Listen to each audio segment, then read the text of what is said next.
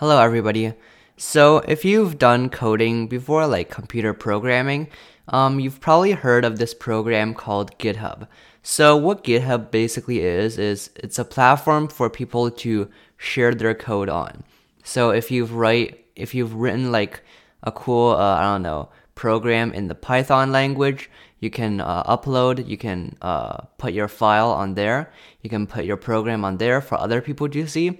And if you're looking for a certain program, um, then you can uh, look look for it on the GitHub. And generally, you'll find uh, what you're looking for because there is a huge variety of um, stuff on GitHub.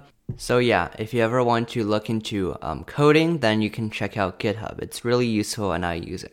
So, anyways, um, GitHub, like uh, the company that created GitHub, um, has um, for a while been creating this tool called uh, GitHub Copilot.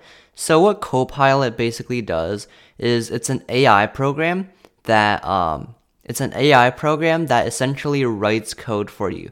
So you can tell it to, for example, um, write a program, or you can just literally tell it to write a game.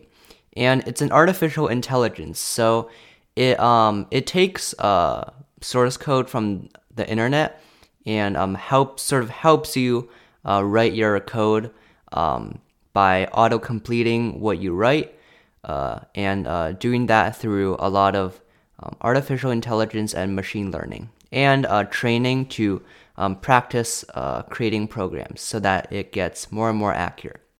So, yeah, uh, in short, it's basically a, a tool to help you automatically write code, which is pretty convenient, but uh, right now it's still in development, so it's not too good right now. So yeah, uh, but uh, as artificial intelligence gets better and better, Copilot will inevitably uh, also get better.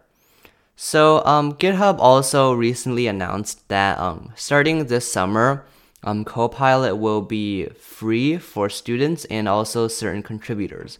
So that's pretty exciting because I code a lot, and um, I I think Git, GitHub Copilot I probably won't rely on Copilot, but I think it'll be pretty cool to check out.